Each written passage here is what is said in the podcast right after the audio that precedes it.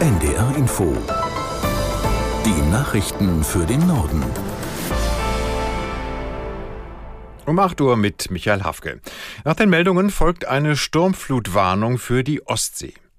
Wegen des Dauerregens bleibt die Hochwasserlage in Niedersachsen angespannt. Erst zum Wochenende bessern sich die Aussichten. Aus der NDR Nachrichtenredaktion Marc Francipane. In Oldenburg ist der Pegelstand der Hunde zwar weiterhin hoch, aber in der vergangenen Nacht nicht gestiegen.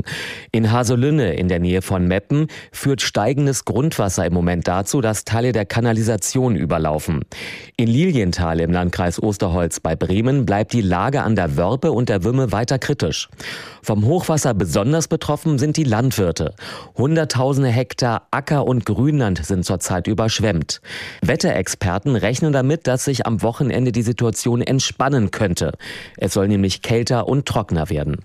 Auch in anderen Bundesländern gibt es weiterhin großflächige Überschwemmungen. Bundeskanzler Scholz besucht heute die Hochwassergebiete an der Helme in Sachsen-Anhalt. Er will mit Einsatzkräften und Helfern sprechen und sich ein erstes Bild von den Schäden machen. Das Helme-Hochwasser gefährdet seit Tagen Orte im südlichen Sachsen-Anhalt und in Nordthüringen. Von Montag an will die Bundeswehr dort mit 150 Soldaten helfen.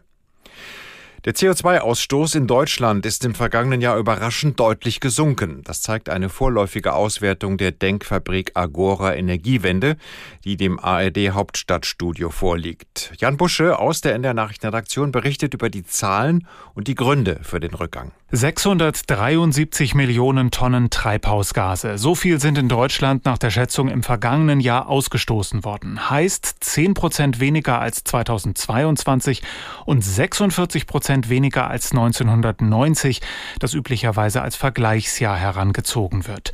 Warum aber dieser deutliche Rückgang? Agora Energiewende sagt, weil zum Beispiel energieintensive Industrien in der Krise waren. Daher gab es weniger Nachfrage nach Strom und daher weniger Verbrauch von Kohle. Wenn also wieder mehr Aufträge reinkommen, könnte der CO2-Ausstoß auch wieder steigen. Das Auswärtige Amt ruft alle deutschen Staatsangehörigen auf, den Libanon so schnell wie möglich zu verlassen. Denn, so schreibt die Behörde auf der Plattform X, eine Eskalation an der Grenze zwischen Israel und dem Libanon sei nicht auszuschließen. Aus der NDR Nachrichtenredaktion Eva Engert. Erst gestern hatte es zwei verheerende Explosionen im Iran gegeben. Davor hatte eine Drohne im Libanon einen ranghohen Hamas-Führer ausgeschaltet. Beide Vorfälle verschärfen die ohnehin sehr angespannte Lage im Nahen Osten. Der Chef der Hisbollah Nasrallah macht Israel für den Anschlag im Libanon verantwortlich und kündigte an, die Täter zu bestrafen. Im Iran wiederum gibt es Stimmen, die neben Israel auch die USA für die Bombenanschläge gestern verantwortlich machen. Um einer weiteren Eskalation entgegenzuwirken, reist US-Außenminister Blinken heute in den Nahen Osten, unter anderem nach Israel. CDU-Präsidiumsmitglied Spahn hat eine Bundesstiftung vorgeschlagen, mit der Moscheegemeinden finanziert werden können. Auf diese Weise sollten Gemeinden unterstützt werden, die bestimmte Voraussetzungen erfüllen, so Spahn in der neuen Osnabrücker Zeitung. Als Beispiele nannte er Moscheegemeinden, die auf Deutsch predigen oder die von Imamen geleitet werden, die in Deutschland ausgebildet wurden.